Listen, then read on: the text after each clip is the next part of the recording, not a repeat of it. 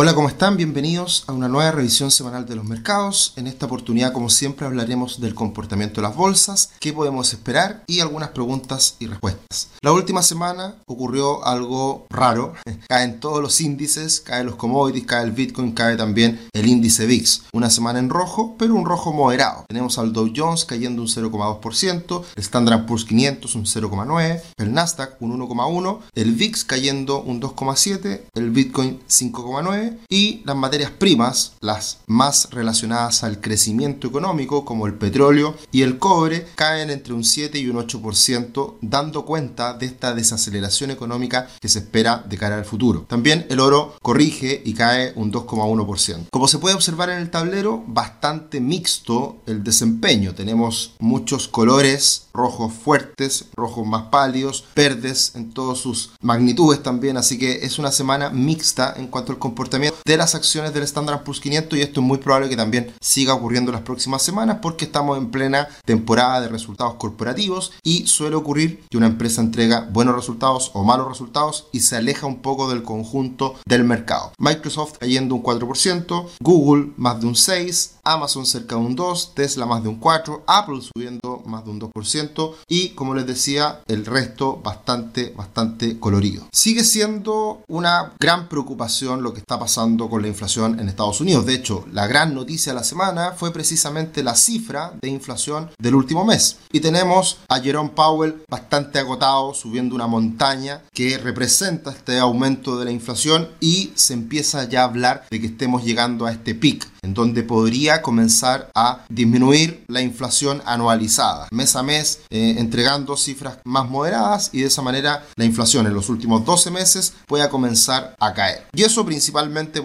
explican la inflación. Uno de ellos muy importante es el petróleo, que ha estado cayendo en las últimas semanas y eso podría relajar los precios en el futuro. De hecho, teniendo en cuenta las cifras de inflación que se conocieron esta semana, el índice general, el IPC general, que incorpora todos los productos y servicios sube a un poquito más de un 9% y por otro lado el índice core, el subyacente que le quita alimentos y también combustible, cae y empieza a mostrar esta desaceleración bajo el 6%. Esa señal muy importante tenemos que observar de cara al futuro cómo va a ir evolucionando esa inflación subyacente. Hay muchos indicadores que lo hemos estado ya comentando que muestran una desaceleración en algunos precios, automóviles usados en Estados Unidos y también las materias primas. Así que esas son buenas señales para Estados Unidos que generalmente en su inflación anda más pegadito a estos factores que la explican, a diferencia de otros países como Chile, en que vamos a tener una inflación más prolongada, alta, lenta la caída posterior, principalmente por los precios de los combustibles que hacen ahí como estabilizador. En este contexto, al aumentar la inflación, al salir un poquito por sobre lo esperado, vuelven a activarse las alarmas. La tasa del bono de dos años sigue subiendo rápidamente, mientras la de 10 años se ha quedado estabilizada. Por ese motivo es que la inversión de la curva que anticipa las recesiones vuelve ya a caer bajo cero, se hace negativa ya de manera más o menos definitiva y eso precisamente ha sido un buen ah, predictor de lo que son las recesiones. ¿Por qué? Que si aumenta mucho la tasa en el corto plazo, eso restringe el crédito para las empresas, genera una desaceleración y por ende ese shock de corto plazo termina afectando la economía y se contrae. Así que esta es una señal ya más clara, más contundente de que vamos a tener una recesión. Ya se ha hablado en todos los tonos, se ha anticipado la, recesión más anticipada de la vida, pero lo, lo, importante de ahora en el futuro es ver cuál va a ser el impacto de esta recesión. Si va a ser corta o va a ser duradera. Y desde luego vamos a tener que estar monitoreando lo que hace el precio del petróleo. Ya hemos visto una caída importante en las últimas semanas y en concreto en esta semana va a buscar la media móvil de 200 periodos, que como hemos dicho en otras ocasiones desde un punto de vista del análisis técnico. Los invitamos a que compren el curso de análisis técnico que tenemos. hablamos ahí precisamente de estos aspectos técnicos que funcionan bastante bien en la toma de decisiones, correcciones, impulsos, tendencias, medias móviles. Y en particular estamos ahora con el petróleo justo visitando la media móvil de 200 periodos que a mí personalmente es una media que reviso mucho para ver las grandes tendencias de muchos instrumentos financieros. Y lo interesante también de este gráfico que muestra que luego de la invasión Rusia-Ucrania, cuando el precio del petróleo salta por las nubes, ahora estamos precisamente bajo ese nivel previo a la crisis Rusia-Ucrania. Por lo tanto, ya varios indicadores, varias materias primas dan cuenta de que los precios están moderando en función del el, paso del tiempo, que finalmente no ha tenido un impacto mucho más relevante para los instrumentos financieros por esta situación. Y mirando un gráfico más ampliado del petróleo, tenemos que está visitando hoy en día los 94 dólares el barril, petróleo WTI, y alcanzó niveles inferiores, cerca de 91-92. Si llegara a romper este soporte, ahí horizontal, clarito, en torno a los 94 dólares, podemos ver ya una caída más significativa en el futuro. Hay que tener en cuenta que la tendencia alcista ya se rompió hace varias semanas y ahora lo que queda es el próximo próximo soporte que, que, está en esos 94 dólares. Si eso llega a ocurrir, muy buena señal porque de esa forma ya veríamos de manera más definitiva una caída en los precios que son tan relevantes como son los del el petróleo, el combustible, que afectan al conjunto de la economía. Y otra noticia muy importante la última semana en los mercados internacionales es que el euro finalmente cae bajo la paridad. Por algunos minutos, algunas horas, el euro rompe esta paridad. Acá está el momento exacto en donde cae bajo el un dólar, un euro y rápidamente se recupera y prácticamente toda la semana se mantiene el euro de todas formas sobre la paridad. Este es un soporte psicológico muy importante y esto da cuenta de cómo se ha ido debilitando el bloque europeo a partir de esta crisis Rusia-Ucrania y la dependencia que tiene a la energía rusa, Europa le está jugando una muy mala pasada. Esto también tiene muchas consecuencias en lo que ocurra con el dólar, porque si cae el euro finalmente se está recuperando el dólar. Esa es la contraparte, ese es el análisis que tenemos que hacer. Y desde ese punto de vista, el dólar index está alcanzando máximos de prácticamente 20 años. Por lo tanto, sigue la tendencia alcista del dólar. Ese aumento del valor del dólar a nivel global sigue impactando a muchos otros instrumentos financieros como los commodities que se cotizan en dólares y caen también a partir de este aumentar. Y por supuesto también ha tenido algún efecto en Chile con el peso chileno como contraparte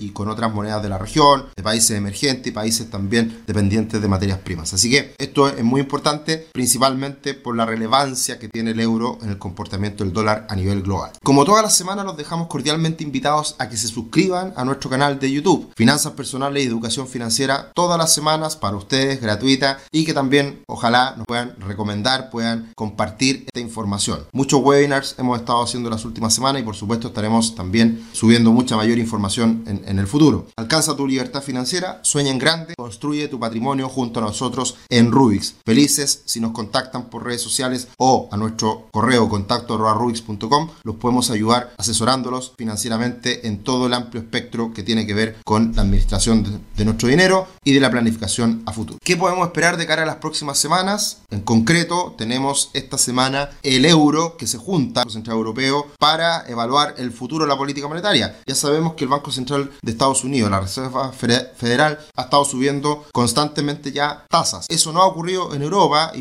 y, precisamente eso también puede ser un factor de castigo para el euro, ya que las tasas están aumentando en Estados Unidos y no aumentan en Europa. Por lo tanto, se hace más atractivo invertir en dólares por ese aumento de la tasa de interés. Así que muy importante esta semana a revisar lo que haga el Banco Central Europeo y también mirar los PMI manufactureros, tanto de Alemania como los otros países, para ver si realmente, ejemplo, podría caer estos índices bajo el nivel de 50, que sería otra señal de preocupación respecto a esta desaceleración económica. También en Estados Unidos se conocerán los, los PMI Flash, son los que anticipan los ICM, que son los datos oficiales que se entregan en los primeros días del mes. Y otro aspecto muy relevante a tener en cuenta esta semana son la entrega ya de muchas empresas norteamericanas de sus resultados del segundo, del segundo trimestre. Cómo sigue la inflación, qué tal es el impacto de este aumento en la inflación en las empresas, en, las, en los ingresos, en las utilidades, cuáles son sus proyecciones a futuro, etcétera. Hay empresas muy importantes que entregan esta semana y que ya empiezan a dar cuenta de lo que puede pasar en el sector tecnológico, como es el caso de Netflix. También entregará Tesla, una empresa de gran crecimiento en los últimos años, y veremos cómo evoluciona eh, su, desempeño. También otros gigantes como Bank of America, Johnson Johnson, Halliburton relacionado al sector energía, Lockheed Martin, ATT, American Airlines, Verizon, Twitter, etc. La verdad que muy muchas empresas entregarán ya esta semana y nos empezamos a entrar a la parte fuerte, que es cuando entregan las grandes tecnológicas en los próximos días. Para finalizar, algunas preguntas y respuestas. Patricio me dice, hola Sergio, esta semana pensando en los bancos centrales me, surgió una duda. ¿Cómo funciona el Banco Central Europeo en el sentido de cada país aporta con un consejero o algo así? Es difícil imaginar un Banco Central para tantos países. ¿Es algo así, Patricio? Eh, esto se configura a partir de todos los bros del Banco Central Europeo, pero se entrega, por decirlo de alguna manera, acciones para cada uno de los países en función de su PIB y también de su población. ¿Cuáles son los países más grandes del bloque europeo? Alemania, por lejos, luego Francia, Italia y España. Por lo tanto, ellos son los que tienen, si se quiere, mayor importancia relativa, pero es un conjunto de países que toman decisiones a partir de eh, sus miembros, su consejo. GMH dice, estimado Sergio, gran aporte, tengo una duda, sé que tengo cuenta en Rational. Bueno, ahí nos hacen una pregunta bien precisa que la hemos respondido en otras ocasiones. La verdad que nosotros hemos hablado harto de los